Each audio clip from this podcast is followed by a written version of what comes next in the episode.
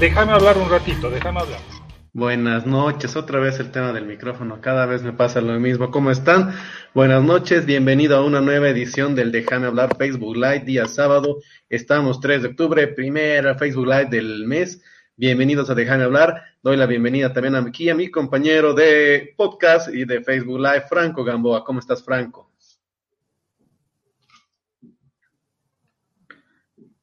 Uy, Franco se quedó friseado aquí por el tema del internet, seguramente. Sí, buenas noches, eh, Álvaro.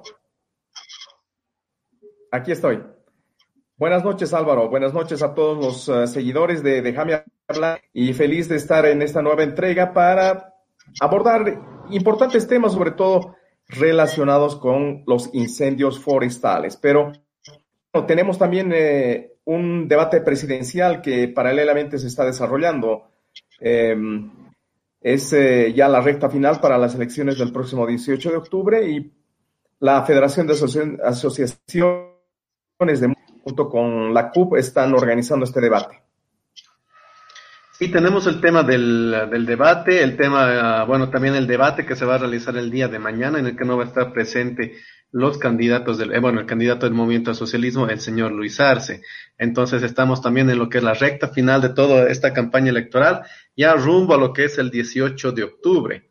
Eh, recordarles a la gente que se va acá dando cita que pueden eh, suscribirse a nuestras distintas redes sociales. Estamos en Facebook, estamos también en Twitter, estamos en YouTube, donde estamos subiendo lo, que son los contenidos de acá de los Facebook Live. Y todos los lunes está calientito aquí el podcast por Spotify, Google Podcast, Apple Podcast, donde también puede estar escuchando lo que transmitimos los días, a, los días sábados.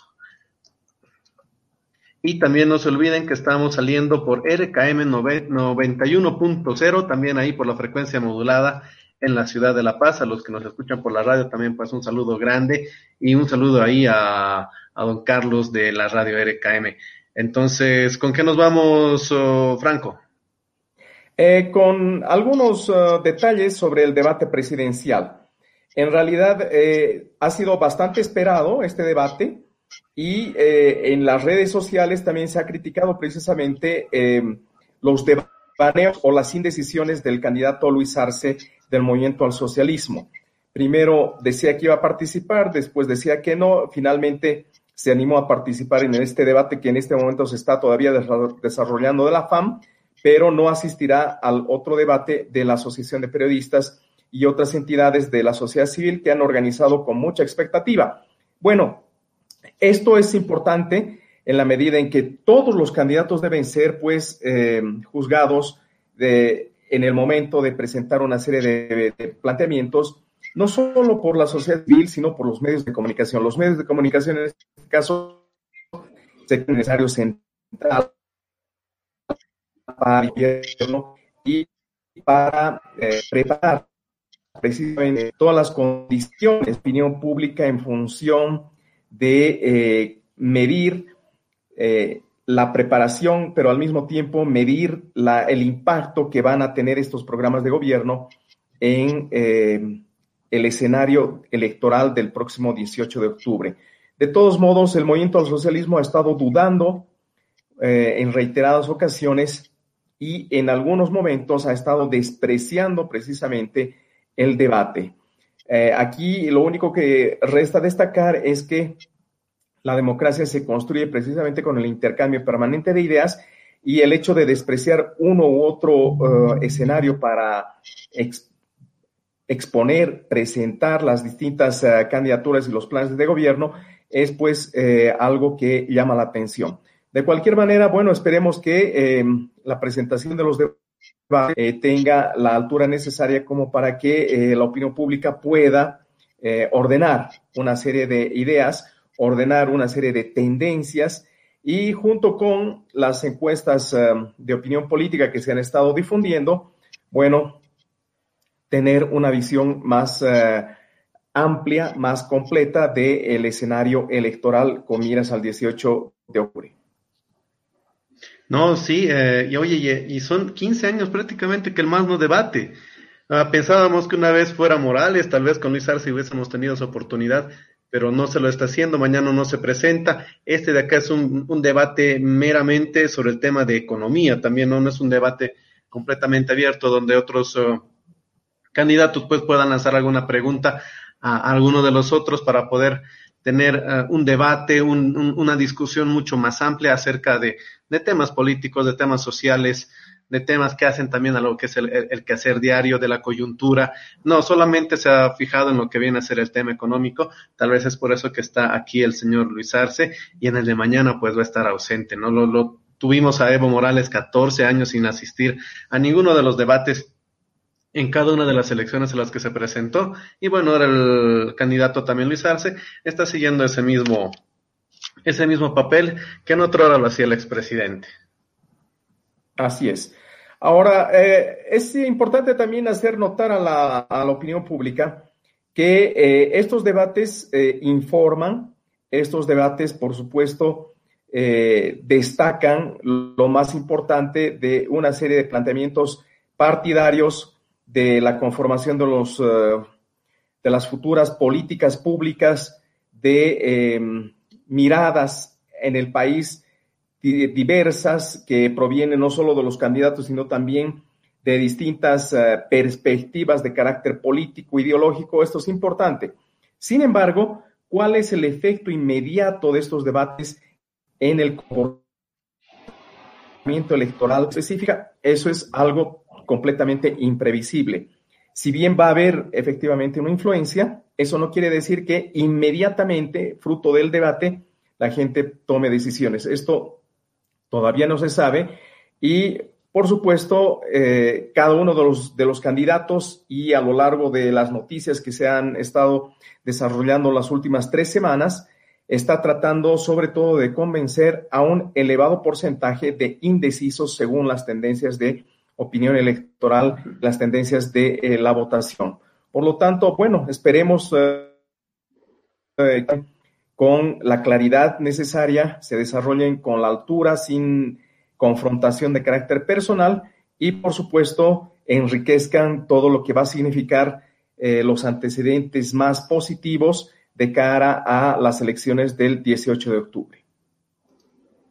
Bueno, sí, esperemos que estos debates, los que se vayan a dar, que se están dando ahora en vivo, que lo estamos subiendo por aquí, por la página de ATV Digital, eh, también sirvan para, para, poder decidir mejor lo que es el voto. Seguramente el día de mañana también tendremos esa misma hermenéutica en que la gente pueda escuchar a su candidato favorito, tal vez al, al, candidato por el que ha estado pensando votar con la cantidad de indecisos que tenemos eh, en lo que vienen a ser las encuestas electorales. Seguramente pues estos espacios también van, van a, van a servir para poder ir definiendo el voto rumbo al 18 de octubre.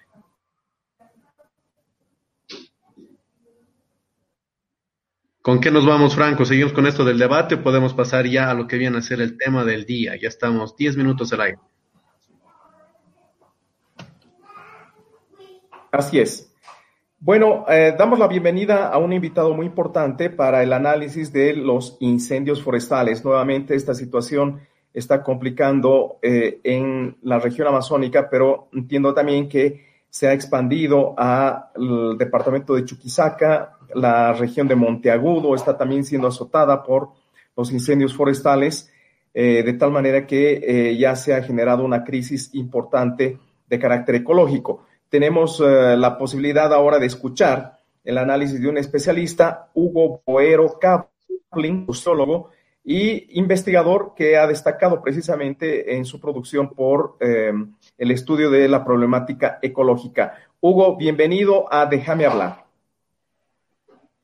querido Álvaro, querido, querido hermano, querido. Ya querido, querido Franco. bueno, te saludo con cariño, gracias, gracias por la invitación aquí a vuestra disposición. No sé cómo va la, la disponibilidad de tiempo como para comentar cosas, pero em, bueno, aquí, aquí, te, aquí me tiene.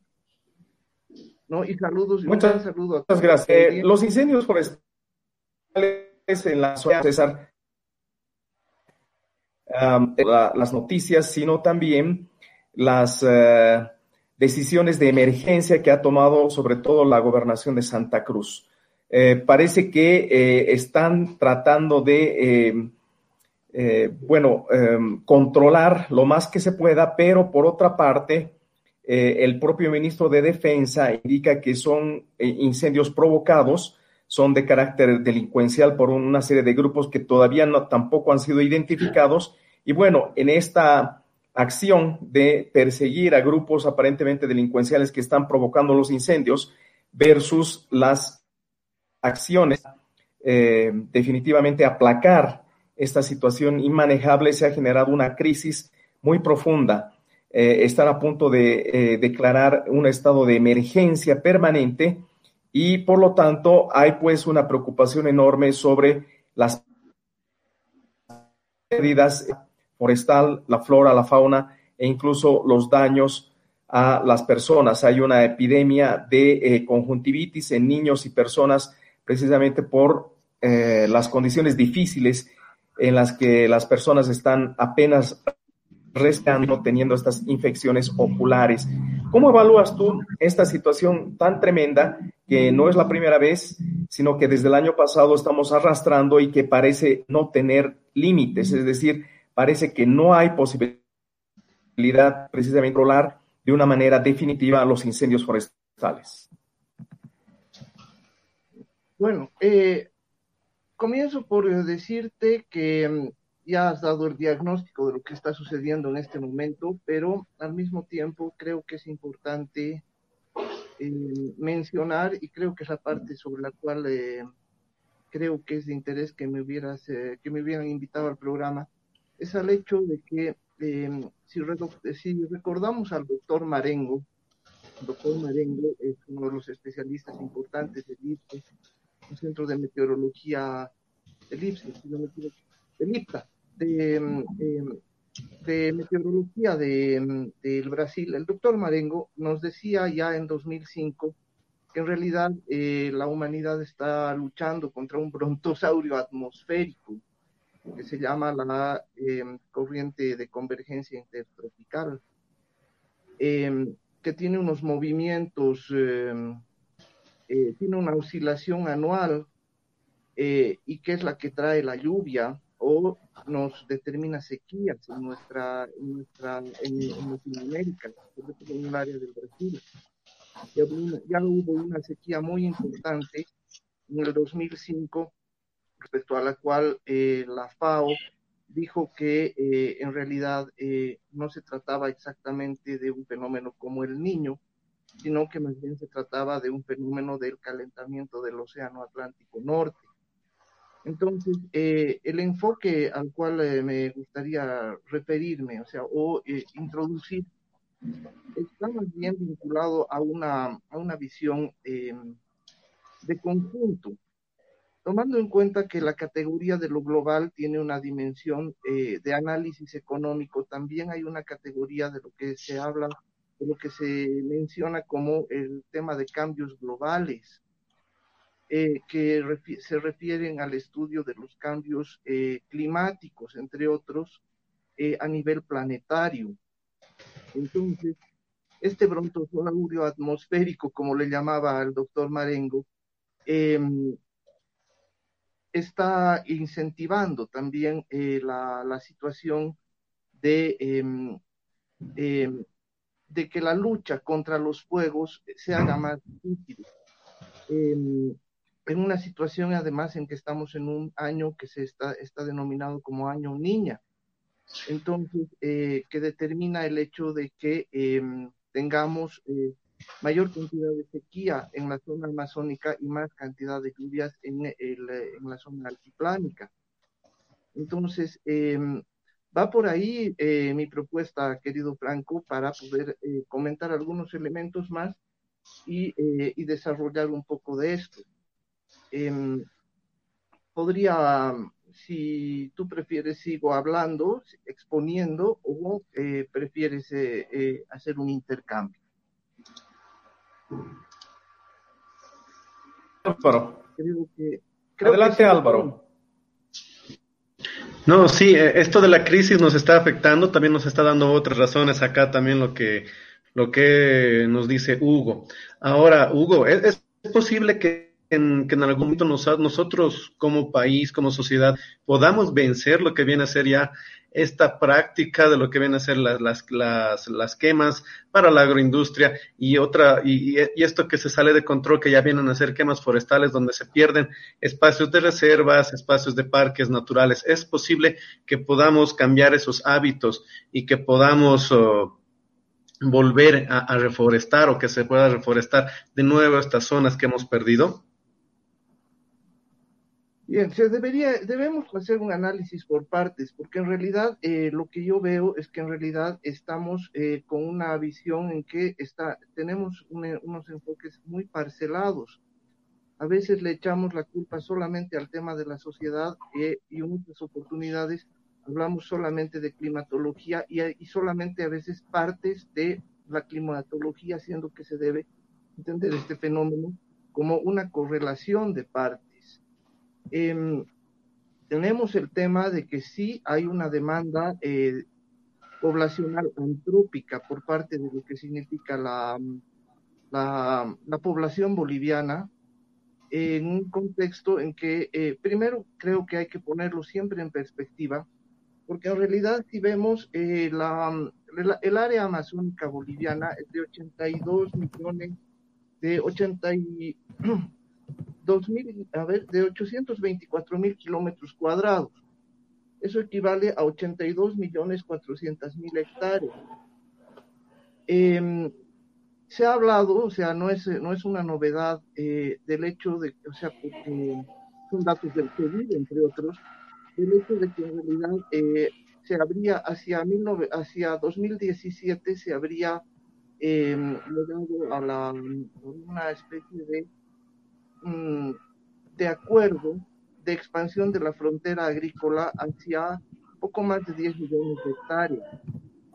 Eh, eso equivaldría a más o menos eh, un poco por cercano al 10% ¿no? de lo que es la Amazonía eh, boliviana, pero hay que ver que la participación de la Amazonía boliviana em, en, eh, en la Amazonía total es del 10% al 11% lo cual significa que la demanda antrópica boliviana en términos empresariales y de todo este avance de, de, de, esta esquema correspondería a un 1% del total de la Amazonía. Es un primer punto. Eh, tenemos que tomar en cuenta que en realidad el campesino boliviano está, eh, es, es, es, propietario privado y que en realidad eh, gran parte de las eh, de, la, del avance de lo que va a ser eh, el uso de este es el cambio de este uso de suelo está para campesinos y también para la agroindustria. Eh, hay un círculo vicioso o sea como respuesta a la pregunta de si vamos a poder salir en la relación esta. Si el país no puede generar industria entonces qué hace con la masa de campesinos que no puede acceder a un empleo entonces, eh, tenemos una relación en que el campesino también necesita avanzar porque ha aumentado la población boliviana. Entonces, es, es, eh, hay una demanda antrópica real para temas económicos.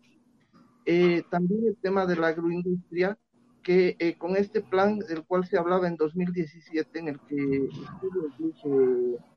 eh, reunido Evo Morales con ellos, estuvo, estuvo Álvaro García Linera, sea, hay los datos ahí.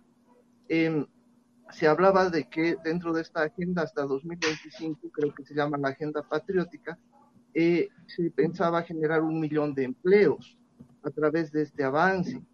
Pero eh, es lógico y es conocido que eh, hay una negociación seguramente, ¿no?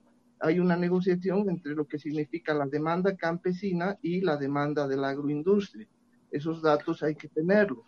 ¿no? Y hay que tener, eh, y creo que es importante tener una clarificación en un país en que todo es secreto, ¿no? De lo que significan las necesidades y de cómo se sostiene el edificio económico de todo el departamento de Santa Cruz, ¿no? ¿Cuál es la implicación? Porque el tema de la, de la agroindustria eh, va a involucrar importaciones, va a involucrar otro tipo de empleos, etcétera, y el tema campesino. Entonces, eh, estamos además en un país en el que el campesino sí tiende al capitalismo hoy día. ¿no? Y, eh, y hay una, y, eh, y, es una corriente sociológica, es otro brontosaurio en un sentido eh, de fuerza, de, empuje, de que está yendo hacia la búsqueda de una, de, de, de capitalizarse, como lo que se, se llamaría un periodo de, em, de capitalización originario, ¿no? tal como hablaba Marx en ese sentido. Entonces, eh, yo creo que en realidad eh, está el hecho de que eh, el campesino, los, la gente que está presionando, que ha recibido dotaciones, no va a cejar fácilmente en, eh, en dejar de buscar en la tierra una fuente de riqueza. O sea, eso es un hecho y que además tiene, involucra una cantidad de temas que compiten con el, con el tema medioambiental compiten con el tema medioambiental eh, en, eh, el, eh, en, el, sentido, en el sentido de la búsqueda de, de oportunidades económicas, ¿no? Y son, y son realmente, y son realmente vectores muy, muy poderosos que están moviendo a la acción de, la, ciertos sectores de la población. Eh, y el otro lado es el tema medioambiental, que sí también hay que mediarlo, pero realmente eh, es lógico que, o sea, no puedo dejar de decirlo y dejar de pensarlo seriamente. Si bien debemos proteger la Amazonía, porque eso también es fuente de agua, es fuente de vida, es lugar de, es hábitat de especies, al mismo tiempo eh, es, eh, es un tema eh, importante el pensar que la población tiene que integrarse. ¿Por qué? Porque en realidad la, la estabilidad y la paz social del país también se, se, juega dentro de eso. Gran parte de la conflictología que estamos viviendo, en gran medida, se está moviendo por el tema de lo que significaría un avance del campesinado hacia lo que significa el consolidar su economía, ¿no? Y tenemos, eh, por el otro lado, vectores de búsqueda de democracia, pero también de consolidación del aparato productivo de Santa Cruz, que es el equilibrio político del país. Entonces, esos temas están jugando, a la vez que existen voces importantes que dicen, cuidemos la Amazonía, cuidemos los ecosistemas. Sí, ¿por qué? Porque en realidad en los ecosistemas tampoco hay vida. Pero eh, eso hay que verlo con esa perspectiva a mi modo de ver. Eh, bueno, eh, sin duda es eh, importante, digamos, lo que indicas en términos de las necesidades económicas y la um, falta de orientación respecto a áreas protegidas, desarrollo económico y finalmente un equilibrio que pueda paliar de alguna forma estos efectos destructivos de la expansión de la frontera agrícola y de otras necesidades, por ejemplo, en materia de desarrollo regional que eh, están eh, limitadas. ¿Cómo ves eh, desde el punto de vista pragmático esta necesidad de finalmente sintonizar de una manera equilibrada la necesidad de eh, hogar fuentes laborales a eh, los pequeños productores campesinos, eh, los intereses de la gran agroindustria y finalmente eh, la necesidad de la propia reproducción de la especie en términos de su preservación en el largo plazo para proteger ciertas áreas y obviamente lograr un equilibrio ecológico que permita precisamente la subsistencia en el futuro eh, más allí del desarrollo económico, porque de, de, lo que se trata en el fondo, las consecuencias de estos incendios forestales es de eh, una amenaza a la supervivencia de eh, el género humano de todo el planeta. Entonces, eh, ¿cómo ves esta necesidad de eh, lograr un equilibrio razonable pero al mismo tiempo políticas de protección, sobre todo en áreas como los parques ecológicos que definitivamente tendrían que eh, ser eh, preservadas a todo a toda costa para evitar mayores desequilibrios y futuros desastres de carácter humanitario que obviamente van a destruir el, desarrollo económico y poner en mayor riesgo a los eh, pequeños productores campesinos, a las comunidades indígenas.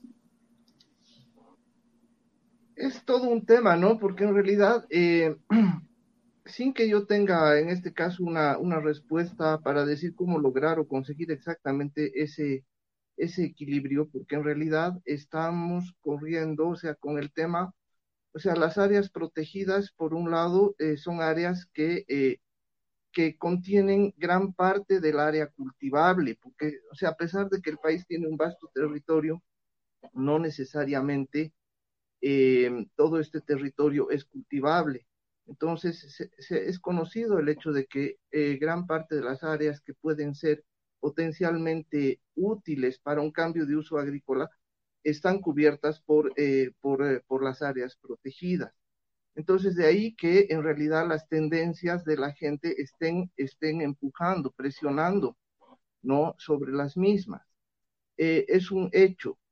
Tenemos este tema, o sea, y que tiene además un conjunto de, de grupos de defensa que están vinculados a la agenda internacional eh, que ha determinado la existencia de, una, de un corredor biológico muy grande que va desde, desde el Perú hasta el Amboró, es decir, desde Vilcanota hasta, hasta el Perú, que en realidad eh, es un área importante que, eh, que, está, que, está, que está en el área donde, los, donde donde las aspiraciones económicas de la gente también pueden presionar. Hay que mediar necesariamente esto.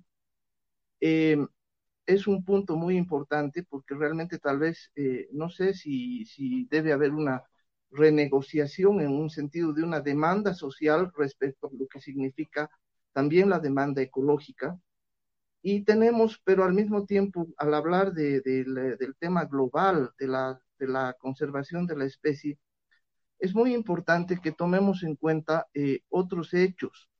Eh, no solamente es el tema, o sea, cuando hablamos de la conservación de la Amazonía, tenemos que hablar del hecho de que em, tenemos varias presiones. Tenemos una presión extrahumana, eh, extraantrópica, que es el tema vinculado al calentamiento global en este momento eso es, o sea, creo que debe entrar en la agenda de, o sea, en, el pensamiento de todos y dentro del análisis de todos este asunto.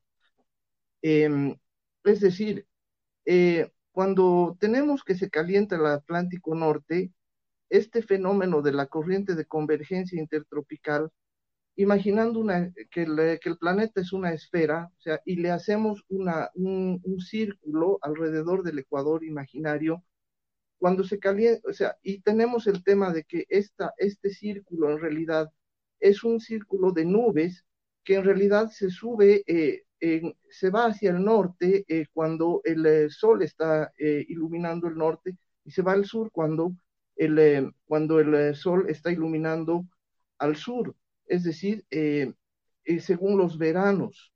Em, esto, cuando, esta, esta línea de nubes que en realidad cuando se va hacia el norte lleva las lluvias hacia el monzón asiático y las lluvias hacia el norte.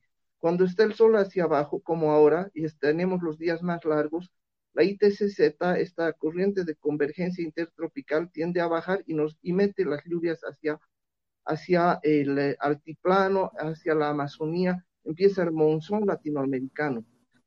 Eh, este elemento es muy importante de tomarlo en cuenta porque cuando, eh, cuando estamos en, o sea, el planeta está en un momento en que se está calentando el Atlántico Norte eh, y está un poco trabajando fuera de norma el asunto, de tal manera que en realidad, tal como sucedió hace eh, entre los años 8000 y 3000 antes de nuestra, hace 8000, entre 8000 años y, y, y, y 3500 años, eh, básicamente el, esta ITCZ se subió un poco más, ¿por qué? Porque había mayor exposición solar hacia la parte del norte y venía y hubo una época de gran sequía en la Amazonía, una época de gran sequía en el altiplano. O sea, el, Titicaca bajó 100 metros las lagunas de, que son cordilleranas se volvieron estacionarias. Aumentó el fuego en la, en la Amazonía, o sea, a tal punto que se convirtió en sabanas con, con, con, con muy poca vegetación. O sea, toda esta área de la chiquitanía, todas estas partes que las conocemos ahora verdes o, eh, con gran floresta, en realidad eh, no estaban eh, no estaban con la con, con, la masa con la biomasa que conocemos hoy día. Recién hace 3.000 años se regenera. y eso estuvo debido al hecho de que hubo un calentamiento del Atlántico Norte. Ahora se está calentando el Atlántico Norte y tenemos que el tema eh, de la deforestación humana se está es aumentada por el hecho de que realmente está, eh, está, está yéndose la ITCZ hacia el, hacia el norte. Entonces, esto es un elemento que, al que hay que sumarle además el fenómeno del niño, ¿no? Que justamente trae sequía y en este momento estamos viviendo sequía en esa región. Incluso los propios, eh, los propios cultivadores, la propia gente de la, de la agroindustria, según he podido ver, eh, se queja del tema de que la sequía también impide em, el, el impide el desarrollo eh, o, la, que prosperen exactamente bien los cultivos. Eso involucra que o bien eh, hay que aumentar eh, hay que aumentar tierra cultivable, o sea, hay que presionar más, o bien hay que empezar a pensar en otro tipo de tecnologías, quizás incluso ver, no sé, hablando imaginativamente, ver maneras de conservar el agua. Cuando hay un niño, eh, les llueve mucho, ¿no? Y tener maneras de utilizar el agua de manera mucho más, más inteligente en estos tiempos eh, tenemos, eh, tenemos una serie de presiones, ¿no? Al mismo tiempo, en la presencia de áreas protegidas sí eh, compite con perspectivas de desarrollo. por ejemplo, o sea, no, dejo, no deja de ser importante mencionar, por ejemplo, la presencia de que haya un área protegida en el Triángulo Poyanini, que es el área de Puerto Bush. ¿no? Que estaría involucrando el tema de las exportaciones. Entonces, hay que saber mediar, ¿no? Hay que generar tecnologías que permitan hacer un uso mucho más inteligente del suelo eh, y em, eh, que al mismo tiempo permitan eh, conservar la Amazonía en la medida en que se pueda, porque realmente puede irse de las manos porque hay fenómenos atmosféricos globales hay fenómenos que también están compitiendo con esto y que más allá incluso de que se levante un decreto, siga produciendo eh, incluso en muchos momentos fuegos espontáneos, que eso no deja de ser un hecho conocido. Entonces, eh, hay que ver todas las partes, incluso hay que tener eh, una, un monitoreo de, de focos de fuego que no sean de origen antrópico, eh, o sea, hay muchos factores que están jugando dentro de esto. Em, eso es lo que puedo, puedo poner como variables para, eh, para que el análisis se vuelva más rico. Álvaro.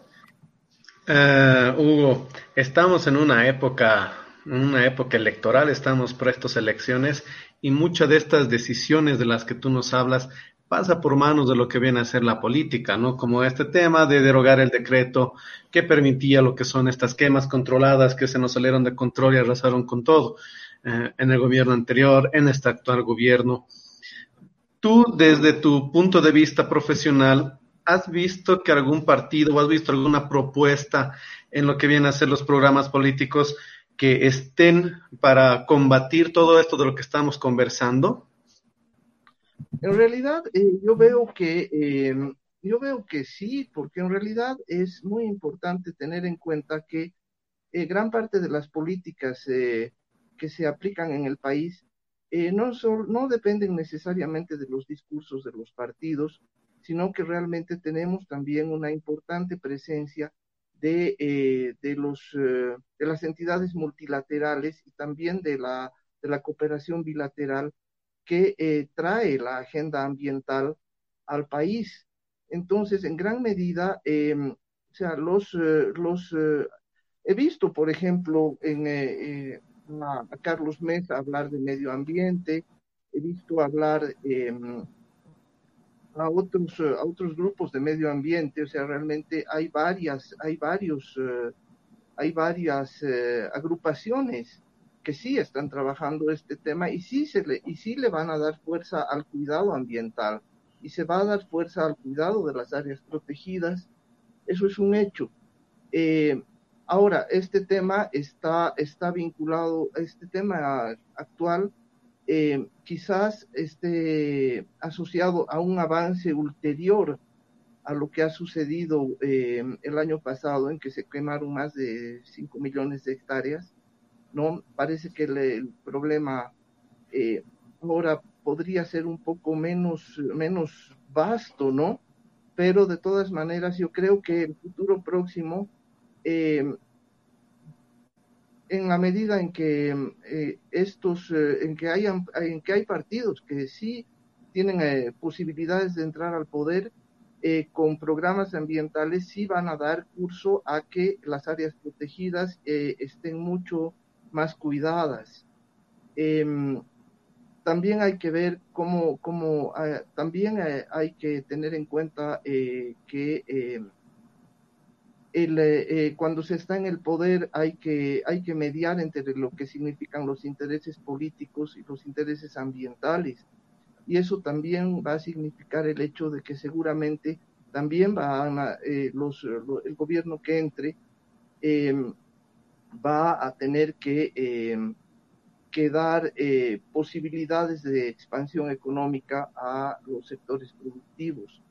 Pero yo creo que esto eh, va, a estar va a estar implicado también por eh, la asesoría internacional y que la negociación va a pasar por, por distintos niveles, es multinivel, ¿no es cierto? En temas de gobernanza y muchos elementos más de ese tipo. Bueno, eh, una última consulta, em, Hugo César. Em, se ha igual em, desatado una serie de controversias respecto al volumen de eh, recursos económicos que se tienen que, eh, de todos modos, colocar, invertir para una recuperación ecológica, para una reforestación, para pagar incluso una serie de eh, subsidios, eh, el seguro em, agrícola a una serie de perdido sus tierras, que están perdiendo su, em, su patrimonio, sus animales, etcétera. Eh, en términos económicos, ¿tú crees que otorgarles un seguro agrícola, un seguro de recuperación a los pequeños productores, a los ganaderos, etcétera, a una serie de personas que están afectadas por, por, estas, eh, por estos incendios forestales, eh, ¿es eh, una buena medida o estamos precisamente solo dando vueltas en el mismo eje como una manija que ya ha dejado de hacer girar la maquinaria y que está en falso dando vueltas? Porque pagándoles, dando un subsidio, dándoles un seguro, lo que estamos haciendo también probablemente es darles un incentivo para que estos pequeños productores puedan seguir avanzando la frontera agrícola, dedicándose inmediatamente a lo que aparentemente es más beneficioso desde el punto de vista económico, reconvertir su productividad a la producción de soya, a la, producción eh, ganadera, etcétera. ¿Cómo, ves esto del seguro y los subsidios de carácter eh, proteccionista para la recuperación de los pequeños productores, sobre todo en el área amazónica. Lo que te puedo decir es contestarte con unas eh, generalidades en este caso, eh, siendo, siendo sincero, pero sí me parece que en realidad, eh, dado, dado el tema climático, en realidad con el tema del fenómeno del niño niña, entre otras cosas, tenemos una, eh, tenemos, eh, es, una, es una oscilación eh, de más o menos siete años, decadal se llama también, em, ¿no? En que, bueno, van a haber sequías, es un hecho, o sea, porque realmente estamos en un periodo en que sí se está incrementando el fenómeno niño-niña, ¿no? Y que en realidad sí van a haber, eh, sí la probabilidad de que, de que hayan sequías eh, aumenta, de tal manera que no sé, eh, o sea, el seguro tiene que estar preparado, los seguros, las empresas aseguradoras tienen que tomar en cuenta desde, desde ya esta, esta oscilación, ¿no? Eh, por el otro lado, eh, sí puede servir de eh, paliativo, porque en realidad em, dentro de esos periodos de, en, que, en, que, en que hay mayor humedad, etcétera, o sea, puede haber, puede haber em, periodos que les sirva, dentro de esos periodos las, las aseguradoras pueden tener, pueden tener em, recuperación eh, como para paliar en, eh, eh, en, los momentos de gravedad las situaciones difíciles de los campesinos. En realidad sí es importante, ¿no? Cualquiera que tenga un seguro le va a servir para, para, para resolver momentos de crisis, aunque al mismo tiempo esto significa, de alguna manera involucra desde el punto económico inyecciones de dinero tipo bonos, tipo, ¿no? O sea, pero al mismo tiempo les, tendría que permitir a que la gente sobreviva eh, en, una, en situaciones que se van poniendo climáticamente más difíciles. Em, de hecho, em, o sea, de hecho podría ser un elemento importante para esta gente eh, y eso eh, y el hecho de que em, de que haya un mejor uso del, del, del, suelo a medida en que también, bueno, sería más interesante que se pueda utilizar capital para hacer un mejor aprovechamiento del suelo, ¿no? Otro tipo de, formas, no, no, necesariamente ir bajo el método de quema y rosa, eh, o sea, otro tipo de usar el capital para que realmente eh, se mejoren las tecnologías, ¿no? En agricultura en ganadería. O sea, realmente voy por ahí. Perfecto. Eh, tenemos la gentileza de vos, César Boero Cablin, sociólogo y especialista en ecología, el haber dado un criterio técnico y el análisis eh, respecto a los incendios forestales. Muchas gracias, eh, Hugo César. Este es tu espacio. Eh, déjame hablar, es precisamente el escenario para este tipo de diálogos y análisis sobre estos temas tan candentes y tan preocupantes para toda la opinión pública en el país. Bueno, Franco, gracias. Eh, espero que haya sido útil esta información que les traigo, ¿no? O sea, pero la invitación más importante está en que eh, no solo vayamos a, eh, a, a, la crítica de, de, la parte, sino que tengamos una visión más global, una visión de más, más una visión multivariable, multi, que nos permita entender el fenómeno global. Es necesario que estemos, eh, quisiera aprovechar este momento eh, porque no deja de ser muy importante. Quisiera aprovechar este momento en lo siguiente.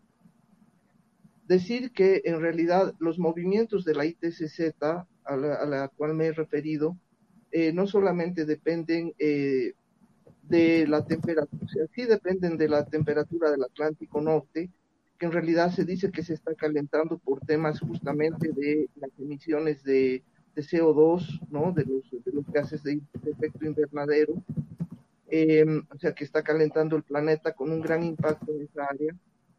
Em, pero eh, a lo que quiero llegar es al hecho de que nuestras, eh, nuestros informativos en términos de meteorología deben enriquecerse con un monitoreo de este tipo de fenómenos. Eh, o por lo menos se debe se debe hacer, eh, se debe entregar mucho más información a la población para que entienda eh, los procesos climatológicos, cosa que no es tan difícil de hacer, para que realmente haya una mejor eh, interpretación de lo que está sucediendo. No todo es culpa de los, de los productores bolivianos en esto.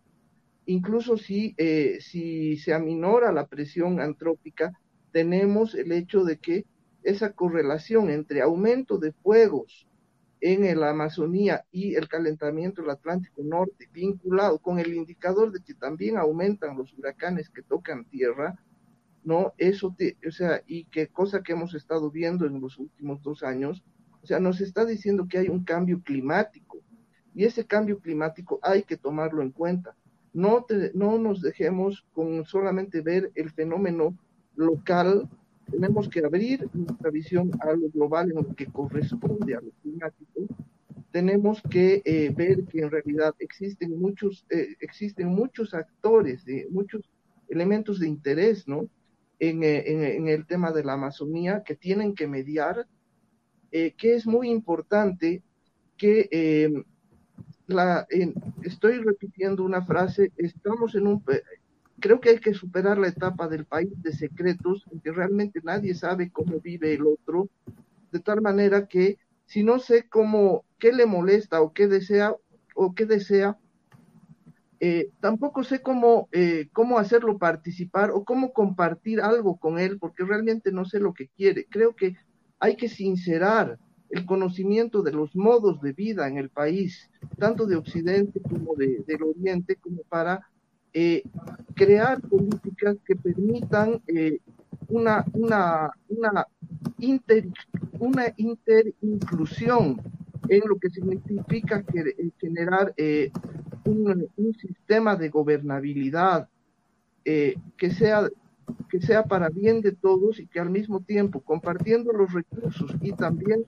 eh, preservando eh, las condiciones eh, materiales, ecológicas, permitan que el conjunto de la población llegue hacia un punto en respeto de la vida que también incluye la de los animales y plantas. Esto, Tienes toda razón. Uh, No, sí, y bueno, darte las gracias, a Hugo, por estar esta noche aquí en el Déjame hablar. Bueno, gracias por dejarme hablar entonces. Querido Álvaro. Sí. Muchas gracias. En cualquier momento realmente tenemos aquí. Un gusto. Y, eh, dialogar sobre esto y la problemática.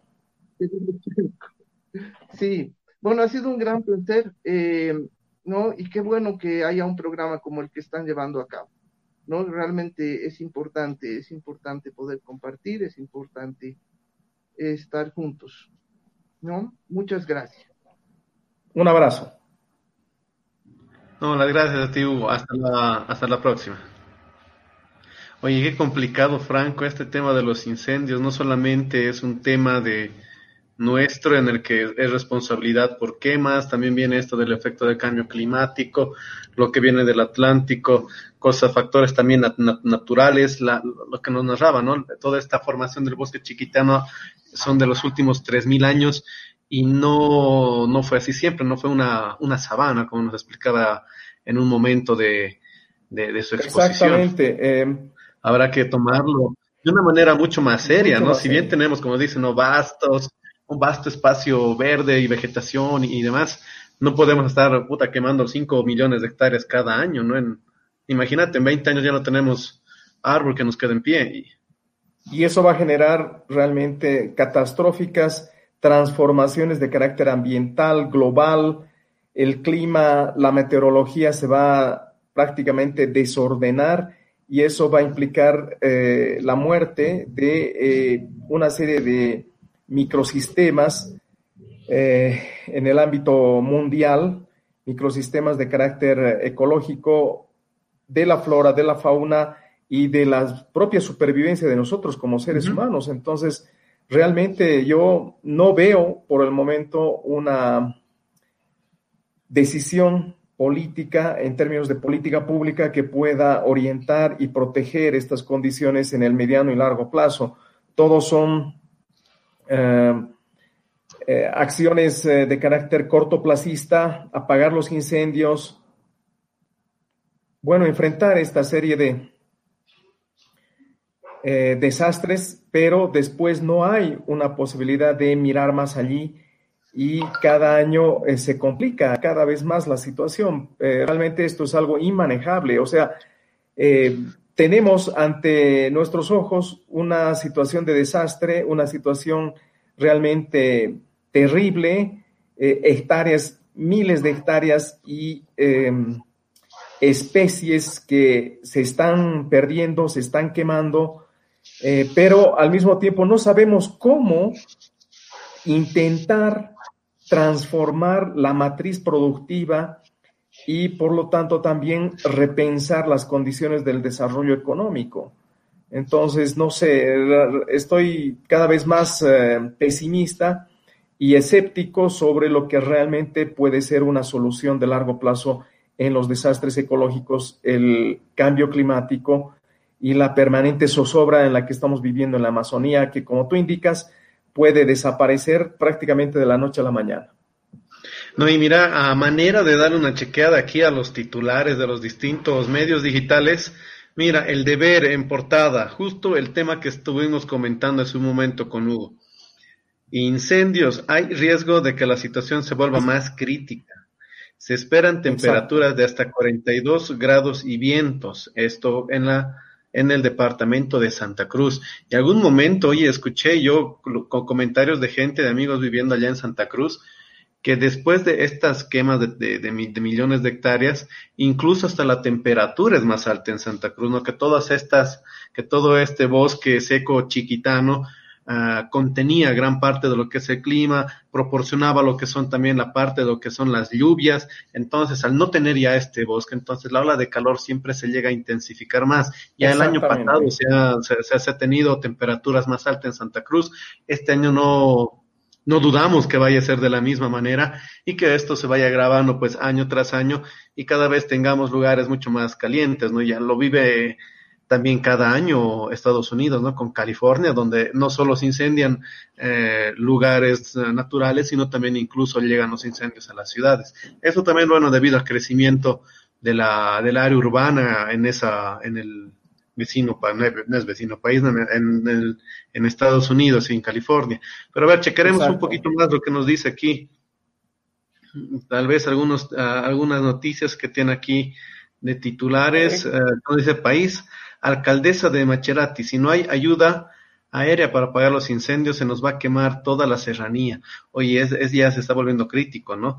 Ah, mira, acá está pidiendo ya lo que es ayuda aérea. El año pasado, con mucha pompa, trajeron lo que es este avión gigantesco, el supertanker, que, que ayudó bastante a lo que viene a ser la, la, el, apagar lo que son los incendios en estas zonas forestales.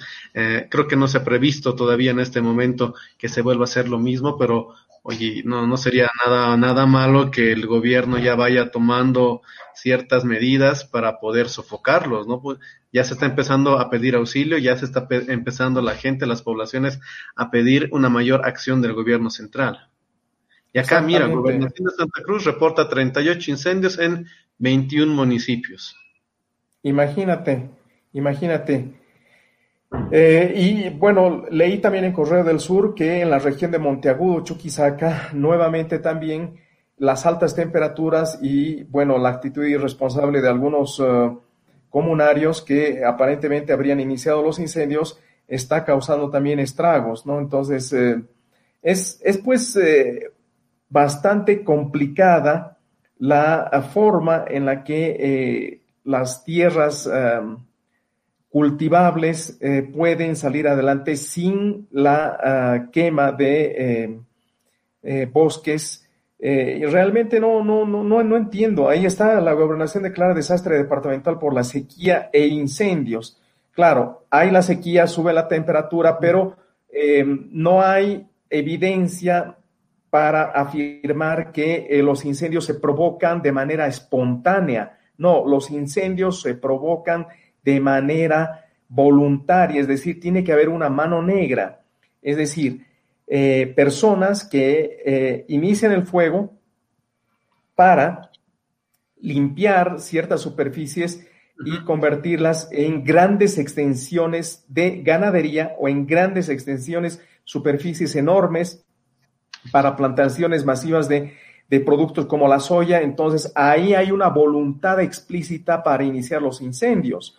Sin duda, esto, como tú indicas, sube más la temperatura, genera un, desequilibrio meteorológico y de ahí la imposibilidad de eh, controlarlos, controlar los incendios, porque eh, a más temperatura, por supuesto, y en condiciones de, de, sequía, por supuesto que es casi imposible eh, lograr apagar.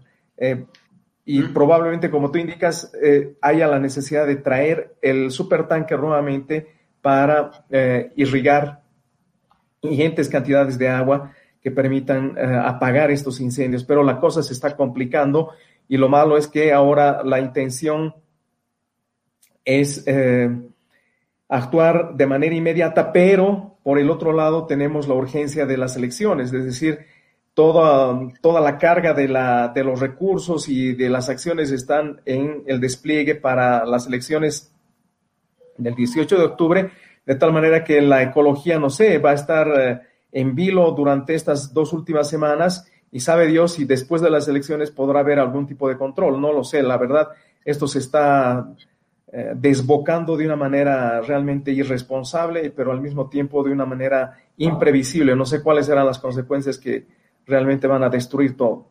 Sí, no, no, no, y tienes mucha razón en eso, Franco, ¿no? En este momento la, toda la atención, incluso de lo que son medios de comunicación, no está con esto de los incendios forestales, ¿no?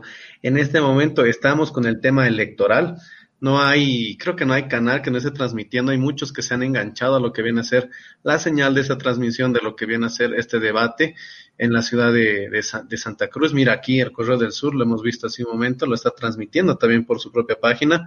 Aquí lo tenemos a Chi Hyun ah, hablando seguramente algo sobre el debate.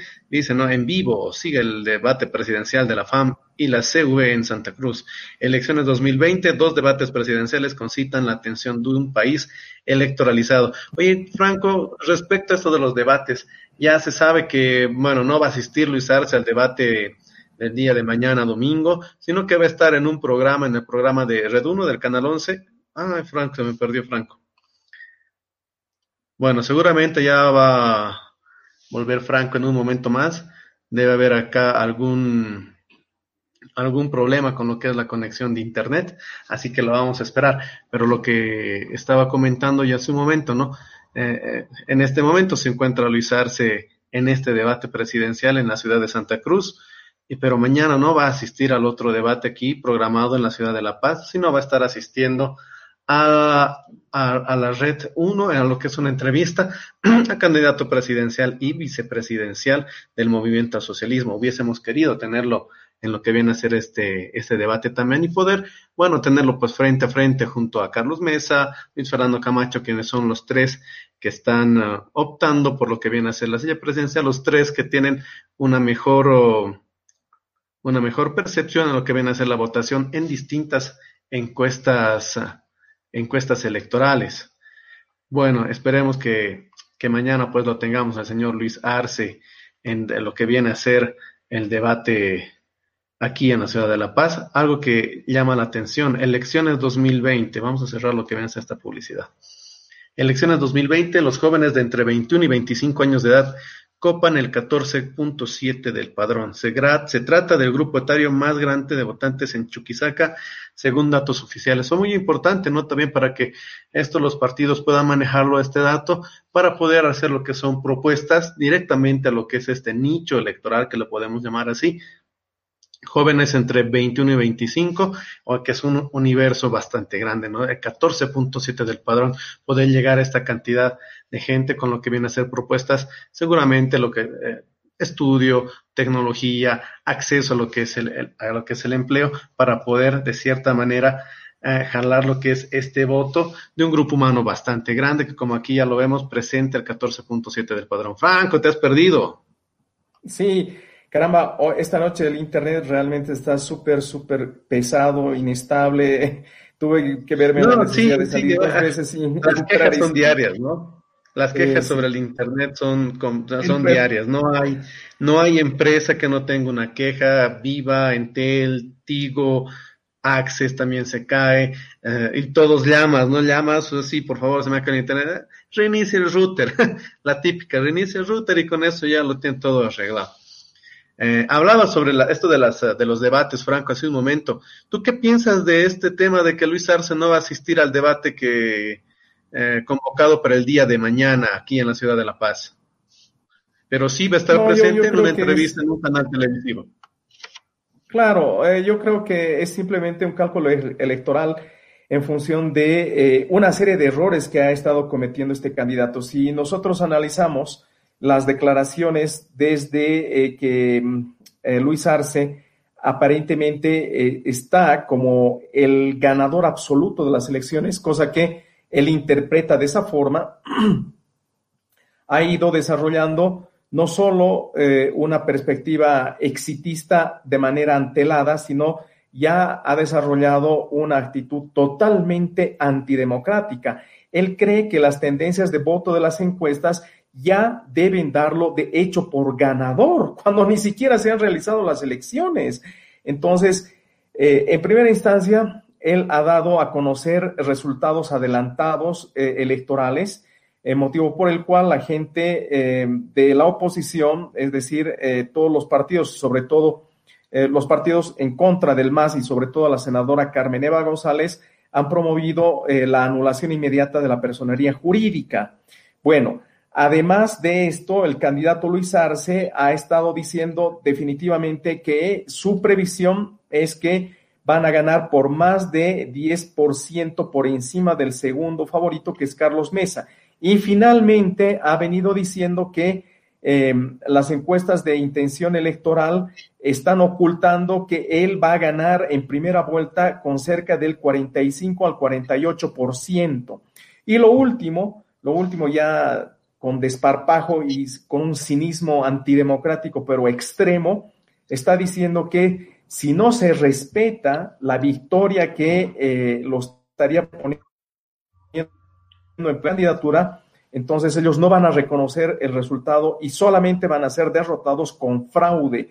Ha utilizado sobre todo los, últimos 10 eh, días la palabra fraude, poniendo en entredicho la institucionalidad y por supuesto la respetabilidad del Tribunal Supremo Electoral. Entonces, es este contexto el que le obliga a este señor a escudriñar alternativas para meter la cabeza dentro del, de la tierra como un avestruz y eludir cualquier tipo de debate, porque en el debate, por supuesto, se exponen ideas, se, se, comparan con otras propuestas y tiene que uno dialogar y, por supuesto, enfrentar con argumentos y con altura racional, pero él no va a asistir al debate del día de mañana eh, porque eh, precisamente eh, lo van a cuestionar en estas conductas antidemocráticas. Es la primera vez en la historia electoral y política de la democracia desde 1900 82 que un candidato se autoproclama vencedor por el hecho de interpretar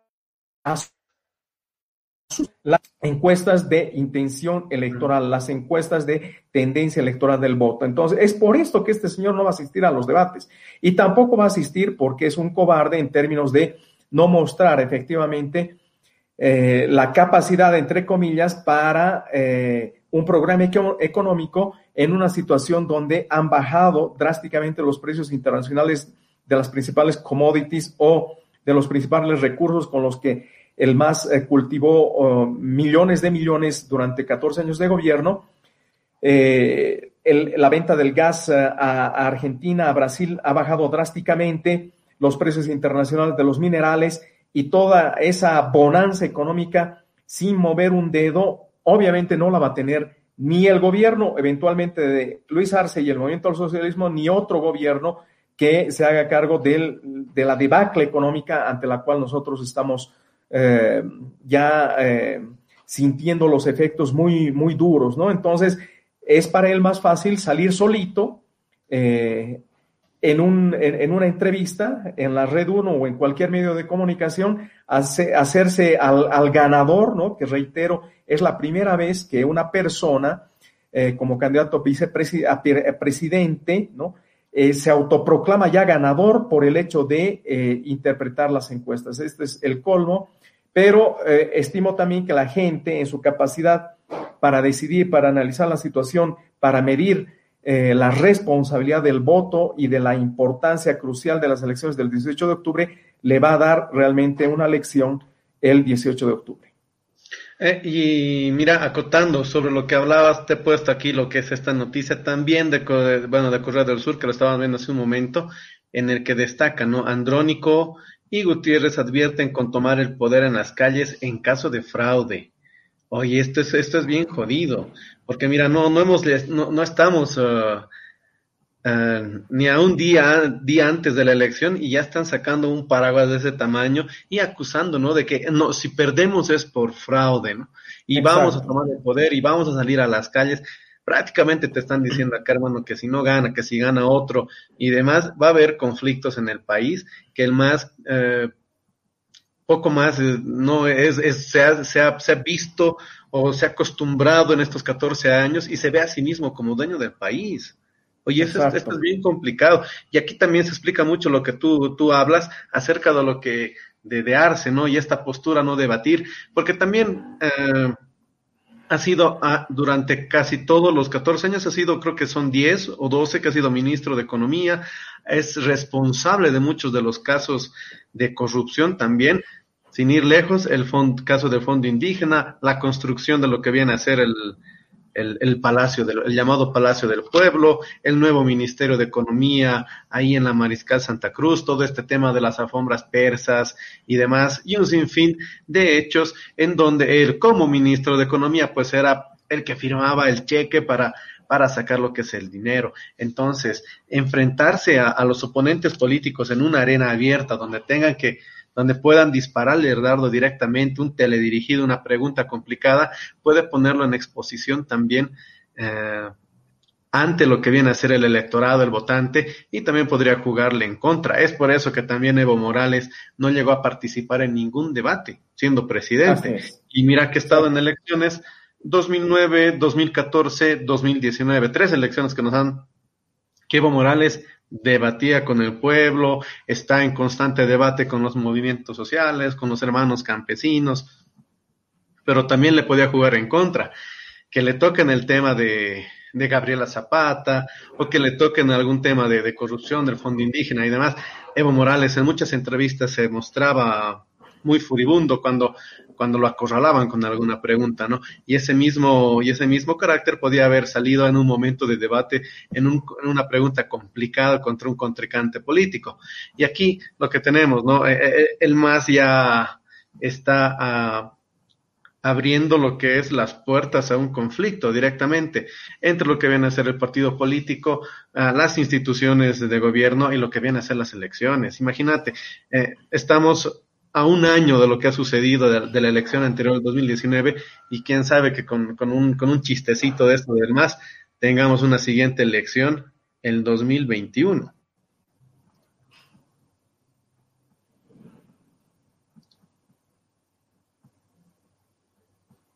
Franco, Así te perdido. Franco. Así, aquí estoy, aquí estoy.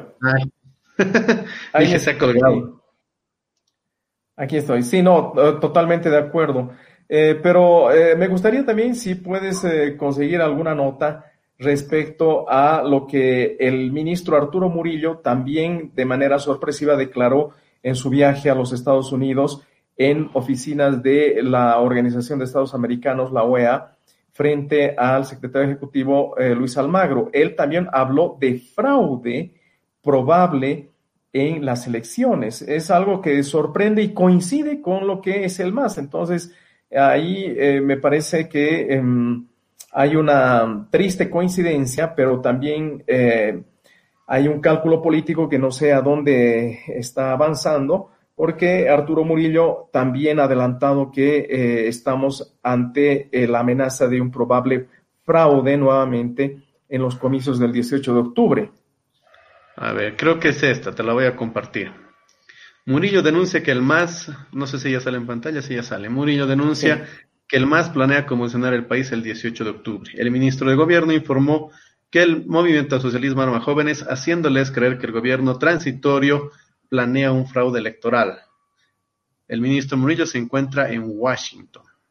A ver, le vamos a dar una chequeadita aquí a lo que viene a ser la nota. Uh, aquí lo que vamos resaltando, ¿no? No quiero que en Bolivia haya sangre el 18 de octubre.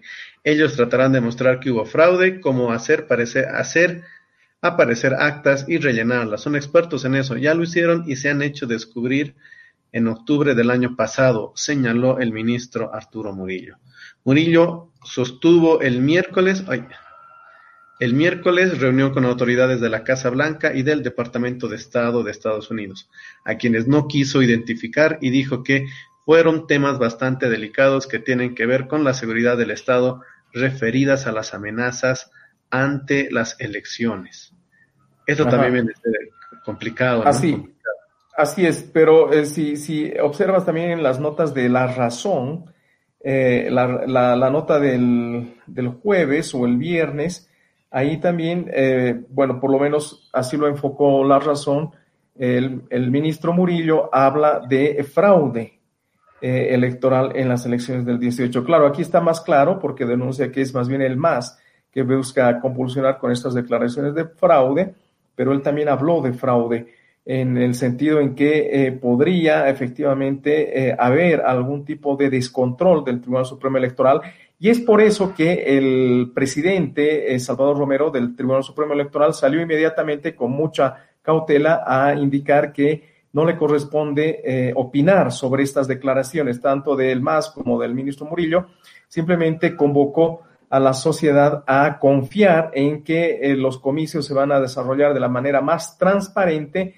y por lo tanto también eh, invitaba a una participación absoluta y que nosotros tengamos la certeza de que todo se va a desarrollar de una manera equilibrada y sobre todo eh, apegada a la ley electoral, a las previsiones institucionales y al respeto del voto en la urna.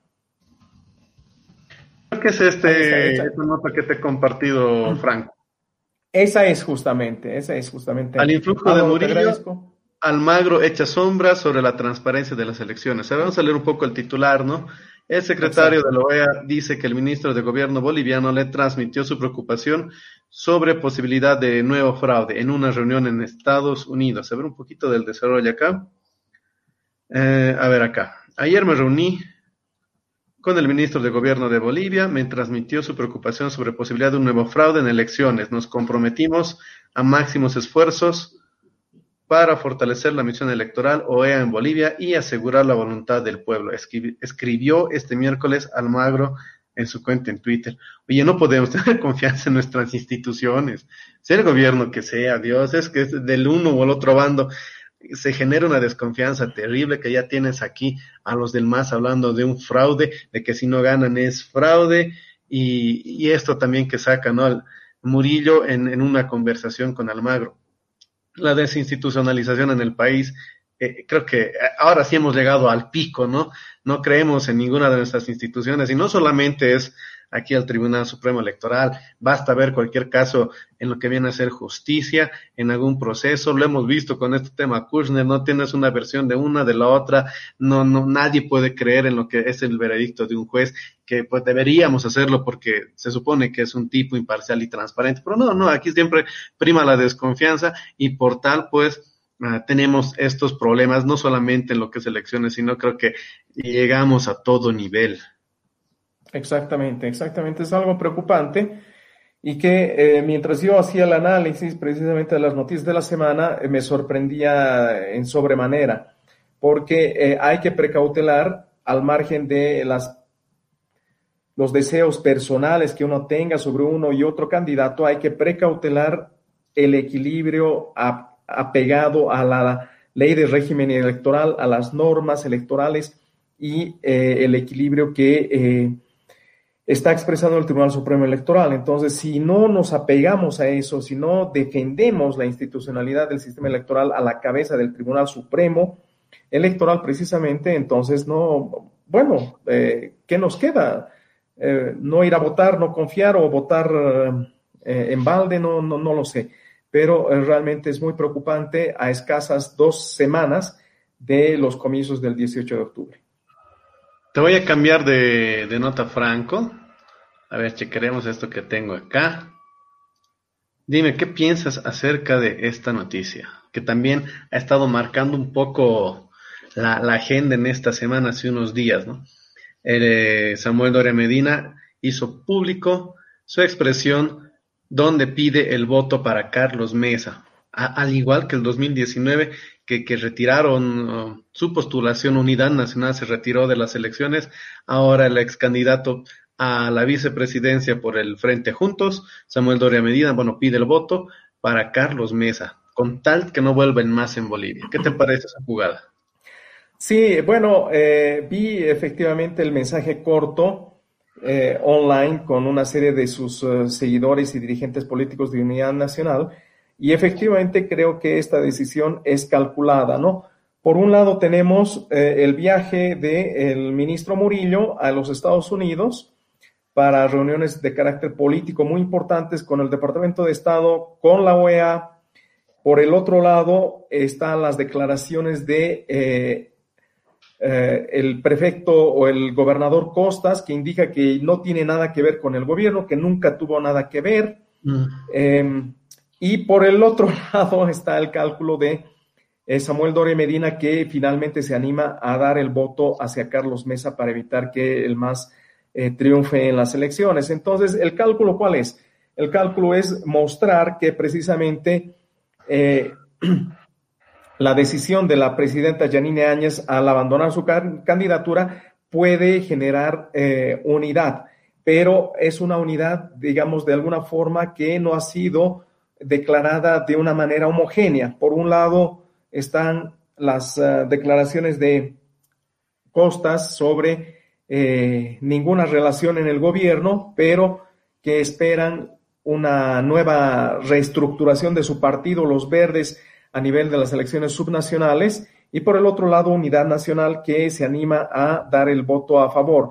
Sin embargo, si nosotros analizamos bien eh, las posiciones del ministro Murillo, que ya se reunió por si acaso con eh, Ricardo Paz y fue también difundido por los medios de comunicación en una aparentemente eh, fortuita, em, fortuita reunión, fortuito encuentro, eh, ya había un acercamiento con Carlos Mesa, eh, se desmarca del gobierno eh, em, los demócratas, ¿no? los verdes, el partido de, Costas, y Doria Medina que finalmente sale a declarar el voto a favor de Carlos Mesa. Entonces, aquí, y no sé si puedes encontrar otra nota, ¿no?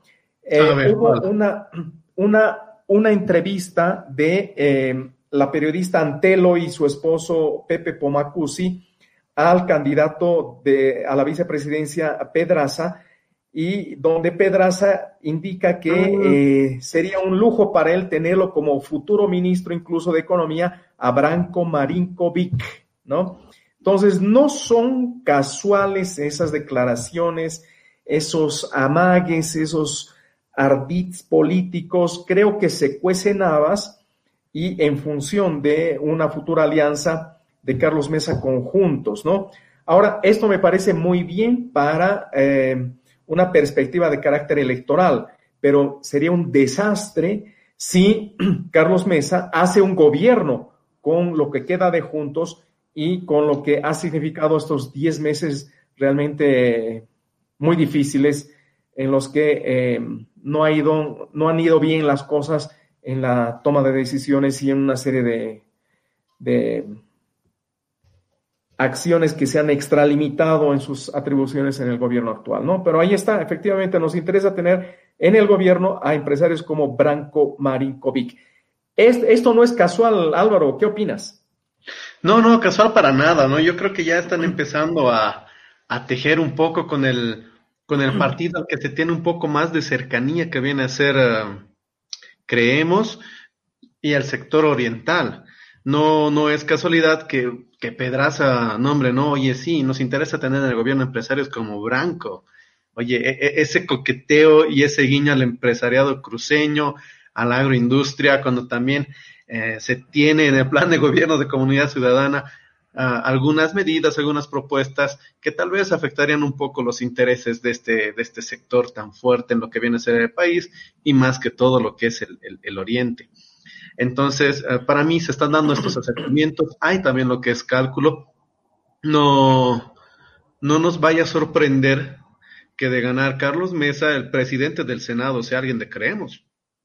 Puede ser como, como muchas veces se ha pactado anteriormente, no en época del MAS, porque el MAS llegó a tener una mayoría arrasador en lo que viene a ser la asamblea, en diputados, en senadores, que no lo, no lo necesitaba, pero anteriormente sí, ¿no? Entonces, para poder tener gobernabilidad, para poder tener mayoría en lo que es la asamblea, en lo que es senadores, en una, en una de las cámaras más importantes, entonces tener como presidente de la Cámara a alguien de creemos y así lograr gobernabilidad. Esta, esta frase de Pedraza pues no, nos está mostrando que todo va encaminado por ese rumbo, ¿no? Que pese a todos estos ataques que hay de Camacho hacia Mesa, eh, con toda la acusación que le lanza acerca de que es aliado del MAS, que el pacto con el MAS, trabajó para el MAS y demás. Oye, por detrás, por debajo, están ahí dándose la mano, están tejiendo, están hilando fino, para que para una vez llegado el momento, pues conformar un bloque que, le dé gobernabilidad al posible gobierno de Carlos Mesa y tener esta alianza pues con Creemos y la parte, la parte del oriente del país. Ahí también lo ves a, Rubén Costa, del que hablabas hace un momento, Franco. Oye, mm. demócrata se puede venir abajo, pero en, en, en nada, hasta la siguiente subnacional. Así es, pero ya al influjo de, de, de, Fernando, de Luis Fernando Camacho, que ahora está postulando a lo que es la presidencia. Mira, si una subnacional, con la subnacional puede tener mayor espacio de poder en lo que viene a ser la región oriental, seguramente va a intentar escalar algunos lugares como ser Tarija, eh, Benipando, que tiene cierta presencia, conformar un bloque más fuerte y desplazar completamente a demócratas, que en su momento nos dio a Rubén Costas, a Ortiz, a la, presidenta Yanine Áñez, a tanta gente, a tantos políticos que pueden quedar completamente desplazados del orbe ya por una nueva generación de gente de, del oriente ya con un partido nuevo y con un líder que no, no, no, no es mayor, no tiene la, la edad que tiene Rubén, que puede tener cierta proyección también a futuro. Exactamente. Aunque eh, coincido contigo, muy probablemente van a tener que pactar con Creemos, ¿no? Con eh, el partido de eh, Luis Fernando Camacho para el control legislativo del Senado, de, diputados, pero en materia política ya estos adelantos de acercamiento electoral, en materia política más grande, creo que lo que queda de juntos o lo que fue en algún momento juntos, está plenamente ya orientado a una, un apoyo eh, explícito a la candidatura de Carlos Mesa, ¿no? Entonces tenemos la reunión eh, entre Ricardo Paz, eh, aparentemente fortuita, y Arturo Murillo. Después tenemos la declaración de em, el jefe de Unidad Nacional, Samuel Doria Medina, para promover el voto a favor de Carlos Mesa. Tenemos esta afirmación de eh, el candidato a la vicepresidencia, Pedraza, donde eh, le coquetea a Branko Marinkovic, actual ministro de Economía, de la presidenta Janine Áñez, y aquí se cierra el círculo de lo que probablemente ya va a ser una alianza de carácter electoral estratégico en función de consolidar la candidatura de eh, Carlos Mesa.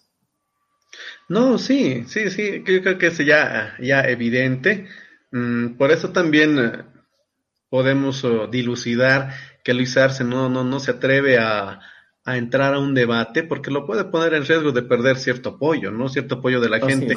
Uno de estos espacios, pues mejor preservar lo que es este voto duro, cierto, cierto voto de, de gente tal vez indecisa y tratar de ganar unos puntitos el día de la elección y tratar de tener la mayor, el mayor espacio posible Ah, de diferencia con Carlos Mesa para poder lograr una mayor representatividad en lo que viene a ser ah, diputados plurinominales y lo que viene a ser ah, el tema de senadores, ¿no? Como van directamente en la plancha, el voto presidencial es el que te ponen los senadores, no necesitas votar por tu senador, no aquí votamos por el presidente y automáticamente tenemos senadores, entonces tener una mayoría la más posible ahí. Eh, lo mismo con los plurinominales, Oye, y esto de los unis que te puede definir también en cierta manera cierta representatividad, ¿no? Este voto que es directamente por el candidato de tu, por, de tu circunscripción. El MAS en su momento aquí en La Paz ha ganado las 14 uninominales que tenía y no se le ha podido arrancar ninguna. Tanto se habla, no, en la zona sur, en la zona sur también arrasaba el MAS, toditos los candidatos han salido de, de la zona sur, a excepción de la última elección, que sí, mira, cuatro de los uh, uninominales eran de comunidad ciudadana, pero después eh, quedó anulada. Las, las demás elecciones todo era azul en la ciudad de La Paz, lo mismo Oruro, en gran parte Potosí. Y ahora esto también a, a creemos lo puede jugar cierta representatividad en la ciudad, o en el departamento cruceño y en algún otro de los orientales. Bueno, sí. Veremos, eh, tenemos algunas eh, opiniones eh, No, de nuestros no seguidores. tenemos comentarios, no tenemos No comentarios. tenemos comentarios. Perfecto. Entonces, bueno, hasta aquí llegamos, estimado Álvaro. Ha sido un gusto nuevamente desarrollar el análisis en Déjame hablar. Igualmente, Franco, pues y le mandamos un saludo, un abrazo a Gabriel Romano, que unos días, unos, unos episodios más acá de Facebook Live del podcast no va a estar con nosotros. Un abrazo grande, él está con mucho trabajo, Gabo. Un saludo grande para él, ya va a estar aquí con nosotros, eh, pues aquí charloteando, cotorreando en lo que viene a ser coyuntura, elecciones y todo lo que viene a ser este análisis y crítica cultural. Gracias, Franco, a la gente que ha estado conectada. Este capítulo se nos va para el podcast y nos estamos viendo directamente el día miércoles. El 7 de Miércoles, octubre. sí, el miércoles. Oye, ya cada vez más cerca las elecciones. Miércoles seguramente vamos a estar con algún tema igual como estos. Así que nos estamos viendo. Muchas gracias. Hasta pronto. Hasta pronto. Quiero declarar públicamente motivo